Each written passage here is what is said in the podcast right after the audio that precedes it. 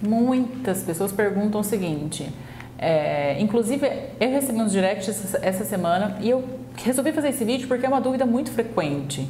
Paula, você fala entre é, como ser positiva, ok, mas entre ser positiva e colocar isso para prática, como é que funciona, como que eu posso praticar isso? E é o seguinte, eu falo que entre o desejo de querer até a prática e fazer tem um abismo.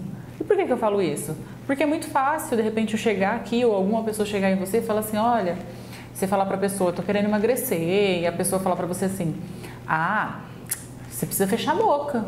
Ou então a pessoa está num quadro depressivo, uma tristeza profunda, e eu falar para você assim: ah, mas é simples, é só se você ser positiva e aí aqueles pensamentos ruins que você estiver pensando, você nutre com pensamento positivo.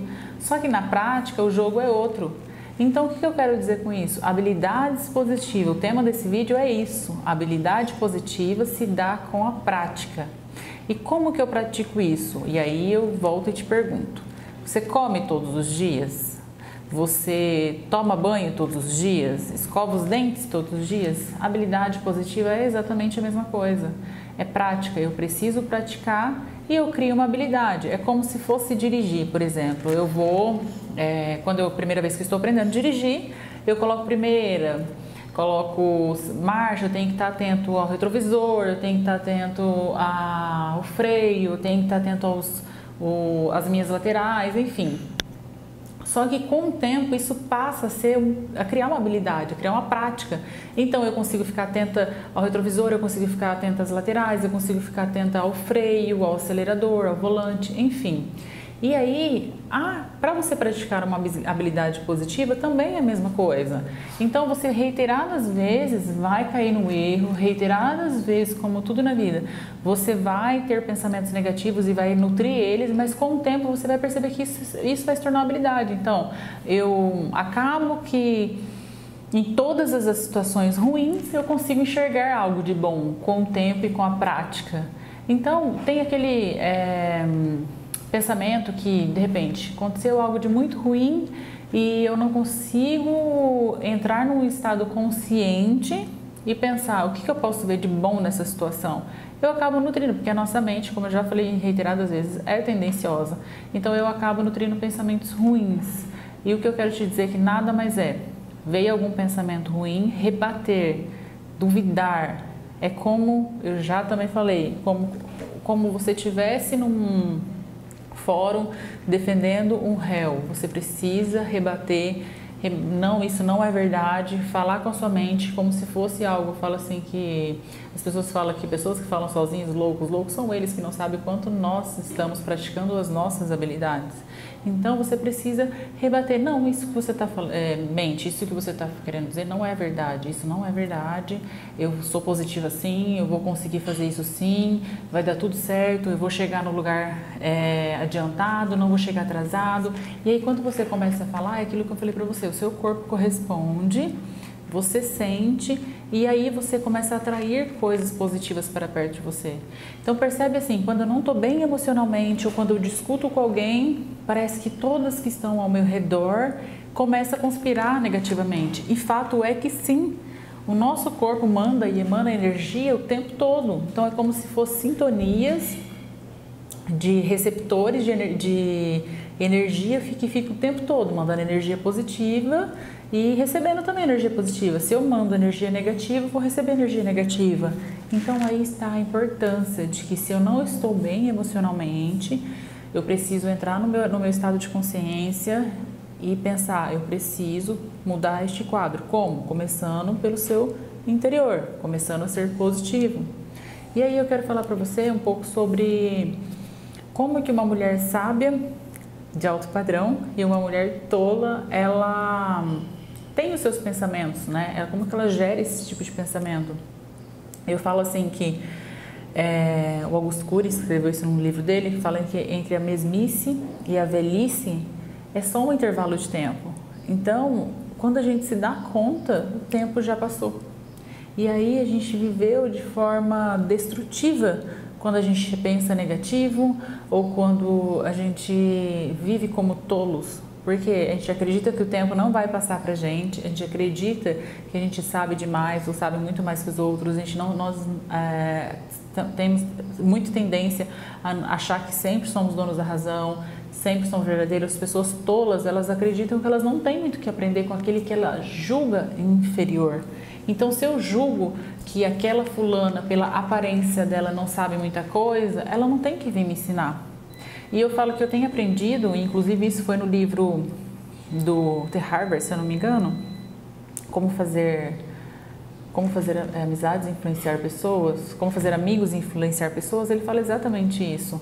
E eu aprendi demais com esse livro, que é o seguinte: quando alguém vem falar alguma coisa para você, você sempre fala, por mais que você saiba, você não escutou a versão daquela pessoa, a não ser que a pessoa esteja repetindo o mesmo assunto e ainda assim seja elegante, uma mulher de alto padrão e não corte a pessoa, tipo, ah, você já falou isso. Ai, não, isso eu já sei. Às vezes você nem sabe do que a pessoa está querendo te falar, qual é o ponto de vista dela, e aí você devolve, não, isso eu já sei. E você corta o assunto da pessoa. Inteligentes e sábios são as mulheres que escutam e digerem a, a maneira e a frente que a pessoa tem de olhar para aquele assunto, para aquele pensamento. Então, é, uma mulher sábia, ela tanto é que tem isso na Bíblia, né? Tem esse trecho na Bíblia, mulher sábia edifica o lar e a tola destrói. E isso traz muito interpretação para isso que eu vou falar também.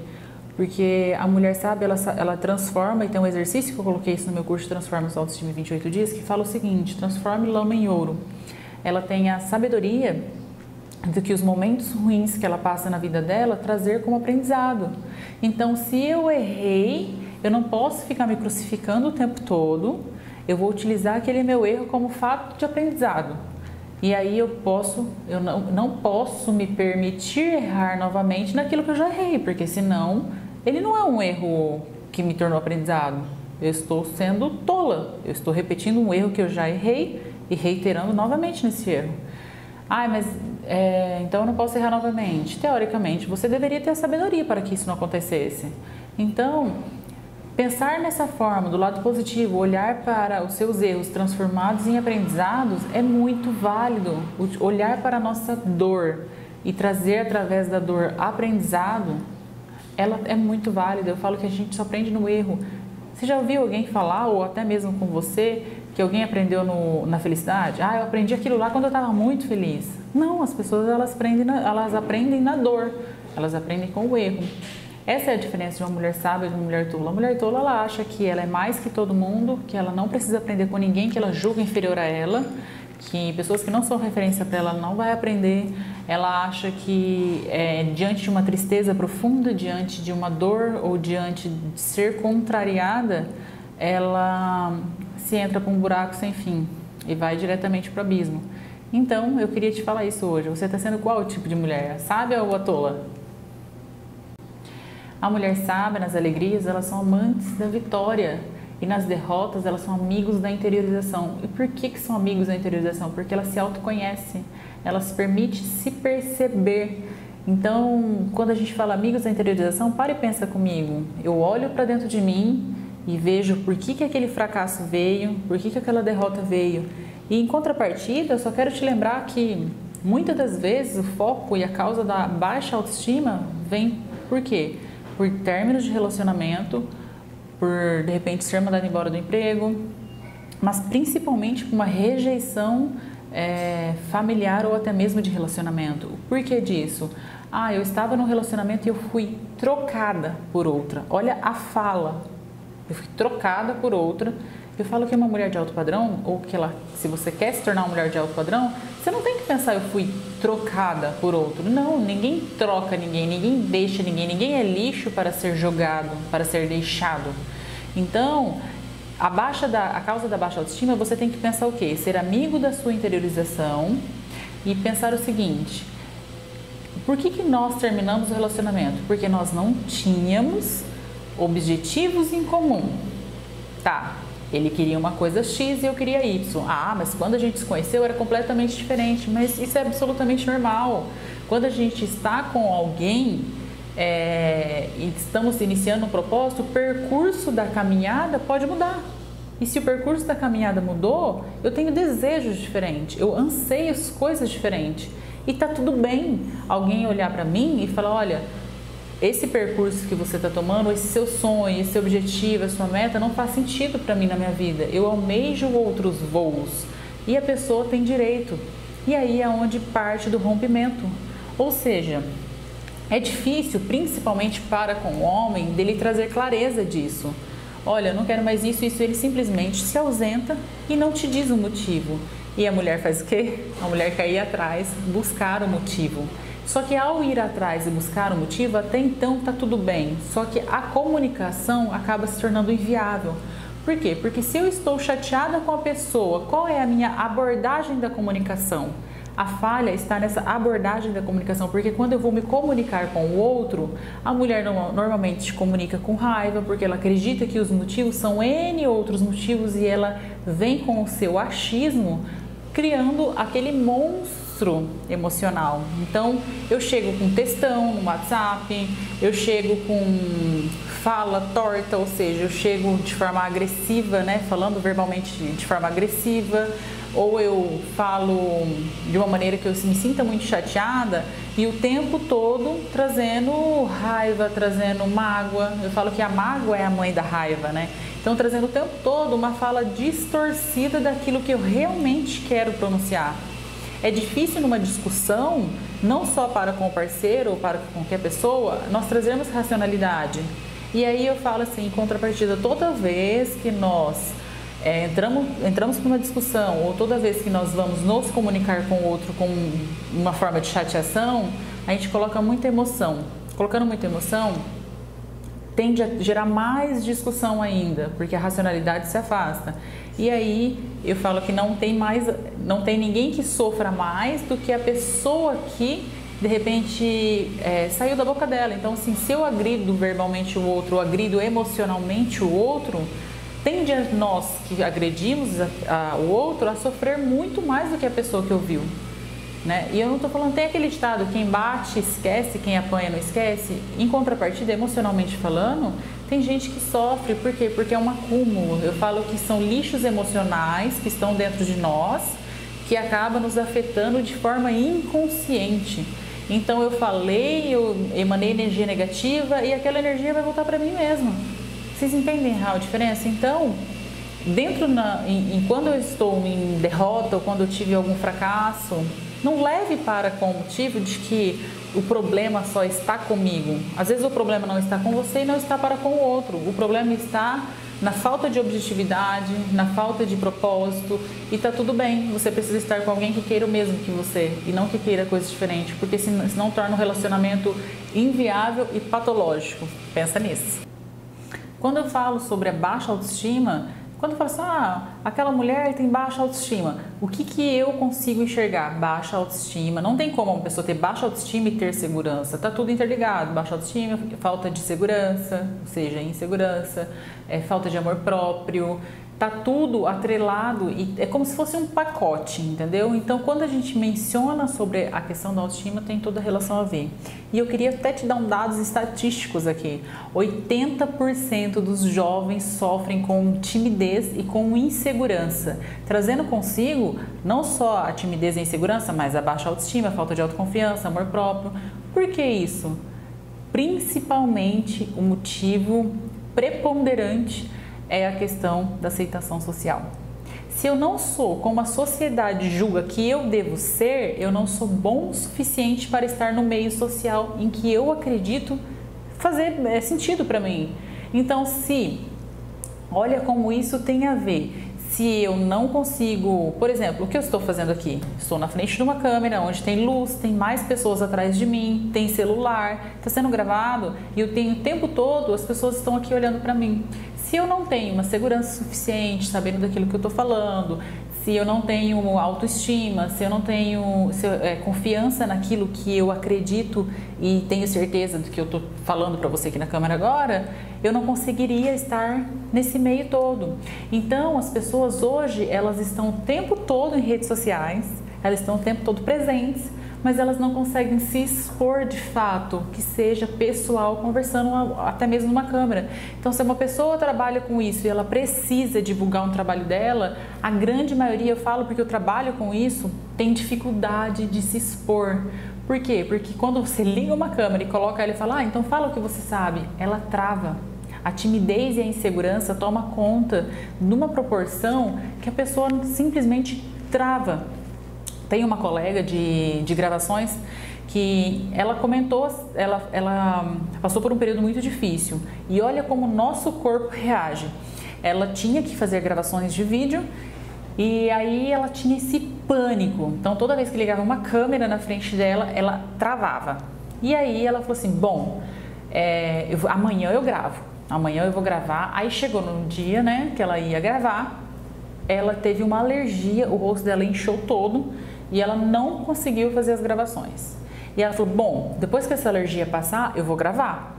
Quando ela foi gravar, ela teve um problema no olho, se eu não me engano. Eu não sei se exatamente para falar com certo se é a ordem dos fatores, é, mas não muda o fato, né? Ela realmente o olho dela inchou, ela não conseguiu gravar. Ela falou: olha, depois que meu olho desinchar, eu vou gravar. O rosto dela estourou de acne. E ela teve três a quatro períodos assim que ela falava: eu vou gravar e passava mal, vou gravar o nosso corpo correspondendo de forma inconsciente para poder você tipo arrumar uma desculpa e se auto-sabotar. Até que ela conseguiu fazer a gravação, ela passou um monte de maquiagem, foi fazer a gravação. E aí eu falo assim: como que eu quebro esse bloqueio? Como que eu consigo tirar todo esse entrave? Fazendo, não tem outro jeito. Ou seja, eu começo a gravar de uma maneira. Eu tô falando da gravação, mas eu tô falando da timidez como um todo, né? Como que eu consigo sair? Como que eu consigo me comunicar com as pessoas? Como que eu consigo sair sozinha? Eu vejo dificuldades imensas de mulheres saírem sozinha. Começa fazendo. Não tem um outro segredo, não tem outro jeito. É como se fosse andar. No começo, criança, quando anda, ela não cai, engatinha, vai, vai, e aí de repente ela vê que ela está andando. É desse jeito e comigo não foi diferente. Quando eu coloquei na minha cabeça que eu queria sair sozinha, que eu queria amar a minha solitude e gostar da minha companhia, eu comecei saindo. Só que assim, a gente sai com aquela dificuldade, até com os ombros né, mais recaídos e mais caídos e baixados, assim, enchendo, meio que dá a impressão que está todo mundo olhando. A gente precisa ser aceito da jeito que a gente é e não ser aceito do jeito que a sociedade impõe. Eu não preciso agradar o outro, eu tenho que agradar a mim. E aí aquilo que eu falo, ou você agrada a si, ou você agrada o outro. E aí, em contrapartida, eu te pergunto: você prefere agradar você ou agradar o outro? A aceitação social tem tudo e uma correlação a ver com o, a dificuldade da gente falar não para o outro. Então, alguém chega e me pede alguma coisa e com medo de eu não poder fazer, ser mais amigo do jeito que aquela pessoa acredita que eu seja, eu não falo não para ela. Eu acabo, eu tenho uma dificuldade de falar não. E o que a gente tem que entender é que a gente tem que agradar a si, a gente tem que priorizar a gente e a gente não pode é, achar que eu vou ser mais amiga ou menos amiga porque eu não estou fazendo aquilo para a pessoa. A amizade não se mensura no sim ou no não. A amizade se mensura na lealdade, na sinceridade. A aceitação social, ela veio para tirar muita gente do seu estado de normalidade e colocar no seu estado de, do SPA, que é o síndrome de pensamento acelerado, ansiedade, depressão. E aí as pessoas deixam de ganhar dinheiro, as pessoas deixam de ser felizes, as pessoas deixam de viver momentos, abraçar oportunidades por conta do que os outros estão pensando. E isso não faz sentido algum. E aí o que eu quero te dizer e se eu pudesse falar algo quando as pessoas me perguntam, ai Paula, eu fiz isso, isso, isso e, e não fui reconhecido, é, a pessoa não teve gratidão, ou eu não faço isso porque tenho vergonha do que os outros vão pensar. Enquanto você viver nessa bolha fantasiosa, você não vai conseguir dar um, prazo, um passo principal para sua liberdade e sua solitude. E eu falo que isso, às vezes as pessoas confundem essa questão da liberdade com tentar achar que isso vai ser sinônimo de felicidade. E não é. Então a gente tem que pensar o seguinte, que a nossa liberdade, ela nos, traz, ela nos traz sim essa consciência de que eu sou livre para fazer as minhas escolhas, mas lembre-se, eu também sou livre, tão livre para fazer as minhas escolhas, mas eu sou refém das minhas consequências.